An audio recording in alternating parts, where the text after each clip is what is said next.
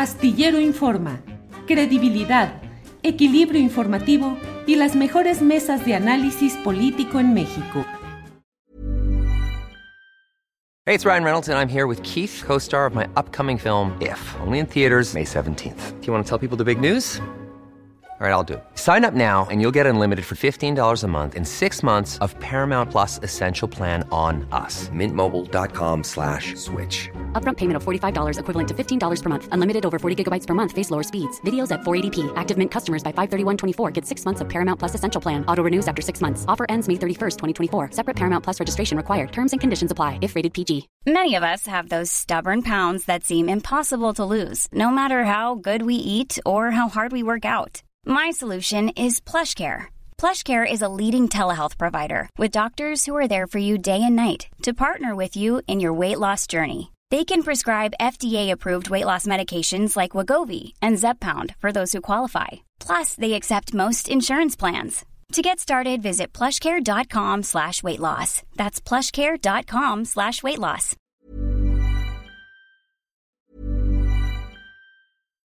One size fits all seems like a good idea for clothes until you try them on. Same goes for healthcare. That's why United Healthcare offers flexible, budget friendly coverage for medical, vision, dental, and more. Learn more at uh1.com. Hey there, it's Michelle Norris. I'm host of a podcast called Your Mama's Kitchen. When I travel, I'm usually looking for a way to find a taste of home when I'm not at home. And one of the things I love to do when I am at home is entertain. And Airbnb allows me to do that. When I was in California recently, I rented a house that had a great kitchen. And when we were sitting around the table, we're all thinking, we're in someone else's house. Someone could be in all of our homes as well. If you have a home, but you're not always at home, you have an Airbnb. Your home might be worth more than you think. Find out how much at airbnb.com/slash host. Eh, Alberto, también relatas cómo fuiste invitado a la posibilidad de participar en algún proyecto en Notimex con San Juana Martínez, lo que llegaste, viste, eh, eh, la red, la lista de nombres para ataques periodísticos, ataques contra personas incómodas o indeseadas para ciertas políticas y lo que viste ahí. ¿Nos puedes platicar más a detalle, por favor? Sí, Julio, esto es muy importante porque, bueno, eh, estaba empezando el sexenio, bueno, ya era como junio, julio de 2019, y un amigo fotógrafo me dice, oye, este, vente para Notimex porque tenemos un caso grave eh, hay, una, hay un probable ataque de desinformación en contra de San Juana y tenemos miedo de que sea un ataque coordinado para desestabilizar el gobierno, ¿no? Entonces ahí voy, ¿no? Con toda mi ingenuidad, ¿no? Porque yo confío mucho en esa persona, en mi amigo. Entonces llego, Julio, y veo que estaban organizando un ataque contra un tuitero que se llama Van Pipe, un, un, personaje que hace videos chistosos y que ahorita trabaja para Xochitl Galvez. Y era un segundo piso, un tercer piso de la oficina de Baja California, de Notimex, y había un cuarto de cristal que estaba tapiado con, con, cartones, y dentro había un académico, una persona que da clases de periodismo en la Ibero, y estaba haciendo gráficos de red donde aparecían varios periodistas, y dije, bueno, en la madre, o sea, perdón, este, es, es, alucinante, ¿no? Pues, pues este, estoy viendo este, varios nombres de varios amigos que están siendo atacados, no solamente Van Pipe, bueno, Van Pipe no es mi amigo, pero veía a varios tuiteros, a varios periodistas que estaban siendo atacados, Carmen Aristegui aparecía en, esos gráficos de red, y dije, bueno, pues es mi oportunidad para recopilar todo. Entonces les empecé a como darles al avión, no, sí, sí, me gustaría trabajar, que no sé qué, este, pero cuéntenme más, ¿no? Entonces, ya con toda la confianza, vi a algunas personas este, que trabajan ahora en Canal 22, en Capital 21, que se estaban organizando, Julio, para encontrar detalles personales de varios periodistas para atacarlos. Eh, cosas de sus parejas, de su vida familiar, este, si tenían deudas o no, este, una cosa muy siniestra. Pero lo que, lo que más me llamaba la atención es que ellos lo hacían como en pos de defender a, un proyecto, ¿no? O sea, como que decían, es una conspiración de periodistas en contra de la 4T y hay que atacarlos. Y efectivamente, eh, muchos ataques de ese gráfico red que vi en ese momento se efectuaron. De, hecho, San Juana Martínez, unos días después, publicó en Twitter unas capturas de ese gráfico de red, justamente para callar a varios periodistas que la estaban, pues, la estaban criticando, simplemente porque Notimex se estaba convirtiendo en un aparato de propaganda. Y bueno, creo que esa es la confirmación. Pero aparte, eh, aproveché, estuve ahí como unas dos o tres horas y me puse a entrevistar a todos los que trabajan ahí. Y de pronto veo a un chico ahí este, en una esquina ahí este, de, pelo largo. Y digo, uno, ¿y tú qué haces? No, pues yo este, manejo varias cuentas de voz, eh, ataco a mucha gente, antes trabajaba con Peña Neto. Y le digo, a ver, muéstrame tus cuentas, ¿no? Así como para, para saber más. Entonces empiezo a ver un montón de arrobas que eran cuentas de bots que, que, apoyaban a Peña Nieto. Y dije, órale, o sea, ¿cómo es posible que se pasaron de, de, allá para acá? Y este muchacho me dice, sí, es que trabajábamos con Peña Nieto, pero trabajamos con la Secretaría de Gobernación. Y ahorita que empezó el sexenio, pues un jefe de nosotros, un, personaje que se llama Chochos, este, negoció con Jesús Ramírez Cuevas y nos pasamos aquí en Otimex justamente para diseñar estas operaciones de ataques que hacíamos con Peña Nieto para hacerlos ahorita con Morena, ¿no? Y bueno, salí obviamente muy eh, impresionado. Inmediatamente me comuniqué con Artículo 19 y con otra investigadora de, redes, Rosana Reguillo, y les pasé la información este, porque me pareció bastante grave. Eh, ya con los meses que pasaron, estalló el conflicto en Otimex, el sindicato, y muchos de los empleados que estaban ahí fueron atacados después porque se sumaron a la, a la crítica contra San Juana Martínez. Y un par de ellos, el fotógrafo y el académico, empezaron a relatar en Twitter cómo funcionaba ese aparato. Eh, y las, em, pruebas están, pero sí me gustaría compartir ese testimonio. Claro, claro.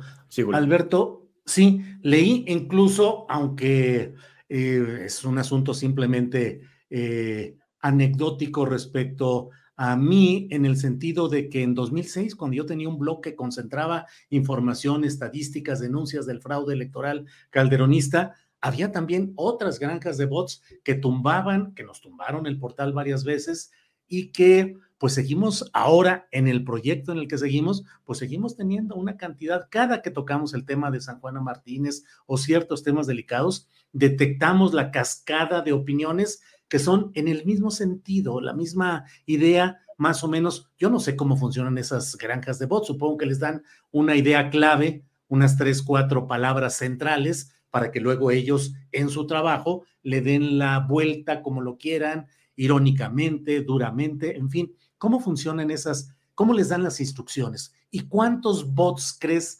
cuántos operadores de estas campañas crees que pueda haber ahorita en México? Bien, Julio, en ese 2006 fue, sin querer, tu portal fue como el generador de estas granjas de bots, sobre todo de la red AMLO y de la red calderonista, ¿no? porque toda la gente llegaba a opinar a tu sitio, porque era muy popular en ese entonces, aparte del sendero del PG. Y algo que me llamó la atención es que en ese momento este, estaba investigando un tema de, grupos subversivos y un compañero me compartió los comentarios que le hacían a tu sitio y me decía, mira, todos los ataques de troll son en mayúsculas y esta forma de operar pues tiene que ver cómo opera el gobierno. Entonces me acuerdo que documentamos bien el, caso, eran mis pininos como investigador en estos temas en este 2006 y a partir de ahí le seguí, le, seguí este, digamos, como investigando la pista. Y de esos grupos, la red AMLO, que era la que te defendía en ese momento y, defendía a López Obrador, se convirtió en una red de, de, odio, ¿no? De ataques a periodistas. Pero el grupo calderonista ahí empezó a destacar y empezaron a trabajar para Felipe Calderón y luego para Josefina Vázquez Mota. Y en 2010 empezaron a crear trending topics en ese momento eran 15 personas, trabajaban en un troll center en Miguel Ángel de Quevedo, muy cerca de la librería La Gandhi, que está cerca ahí de, de esa calle. Y luego con el tiempo, en 2012 eran 25 mil cuentas que trabajaban para Peña Nieto, unas 12 mil que trabajaban para Josefina Vázquez Mota.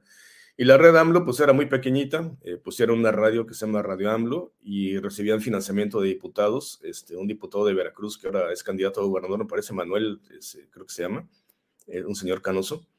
Y este, pero en 2018 con Twitter eh, descubrimos una cantidad de 1.2 millones de bots y ahorita, hace tres meses, encontramos que hay 5 millones de cuentas, Julio, eh, solamente, exclusivamente para promoción a, a Claudia Sheinbaum, para realizar ataques masivos contra Marcelo Obrar, contra Viridiana Ríos, contra muchos periodistas.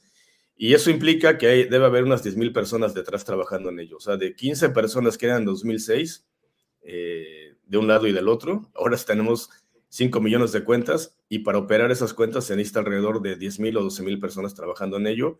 Es una gran industria, eh, ganan muchísimo dinero en estos ataques.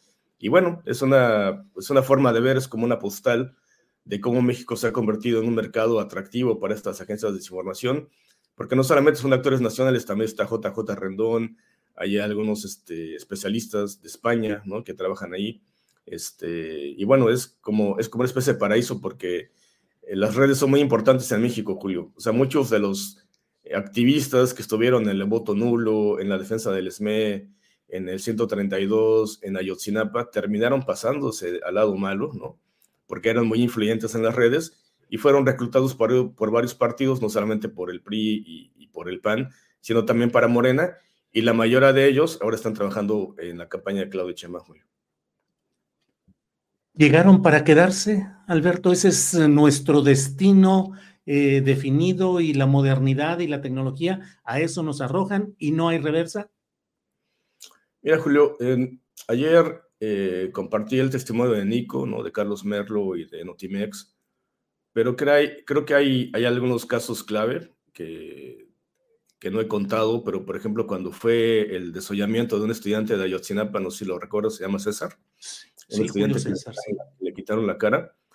Este, hubo como 1500 bots que amplificaron la imagen de ese desollamiento y lo hicieron trending topic nacional. Y era gente que trabajaba para Peinote entonces, se llama el grupo Zambuca, y, y ahora trabajan para Morena. Sí, llegaron para quedarse porque son necesarios para el sistema, Julio. O sea, lamentablemente las redes sociales son muy influyentes en México. La gente organiza grandes movimientos, como lo acabamos de ver con la jirafa Benito, como el rescate. Tanta gente se sumó pero al mismo tiempo son una herramienta para reprimir, para atacar a periodistas, todos los ataques que recibes tú, Carmen Aristegui y todas las personas que son críticas uh, en ciertas cosas de la 4T, pues digamos es como heredaron el, el, el, el, modelo de represión del PRI. Digamos que estamos hablando de un modelo del Estado mexicano en realidad, ¿no? O sea, no importa quién está en el poder, estas personas son necesarias para el sistema y lamentablemente sí, llegaron para quedarse, va a ser muy difícil desmantelarlos porque son útiles al sistema, es decir, todos estos peñabots que trabajaban este, para Peña Nieto, para algunos gobernadores de Quintana Roo, de, de Hidalgo, para Osorio Chong, para Fayad, para el senador Penchina, pues son los que ahora están trabajando en la 4T. Y bueno, no tienen ningún reparo en contratarlos, o sea, no importa todo el daño que le hicieron a varios periodistas, a mí, a muchos compañeros que están exiliados también. Y bueno, pues son necesarios para el sistema, Julio. Lamentablemente es la realidad, va a ser muy difícil desmantelarlos porque es una, un aparato muy útil para el sistema político mexicano. No, no hablamos de partidos, sino que hablamos de, de, de total aparato eh, político mexicano, Julio. Bien, Alberto, pues te agradezco mucho esta oportunidad de platicar. Hay mucha gente que me dice, ¿por qué no preguntas, recontra preguntas, Alberto? ¿Por qué no lo presionas? ¿Por qué? Alberto Escorcia es alguien que ha dedicado su vida a estudiar este tema, es un especialista, nos da su testimonio, lo he leído con cuidado y creo que es importante que conozcamos lo que nos dice Alberto Escorcia y está en camino la publicación de varios textos, reportaje, libro sobre todos estos asuntos en detalle. Alberto, eh, por favor, y además quienes deseen apoyar para la continuidad de estos proyectos que desarrolla Alberto Escorcia, está en arroba lo que sigue en Twitter, están todos los datos de apoyar quienes así lo deseen este esfuerzo.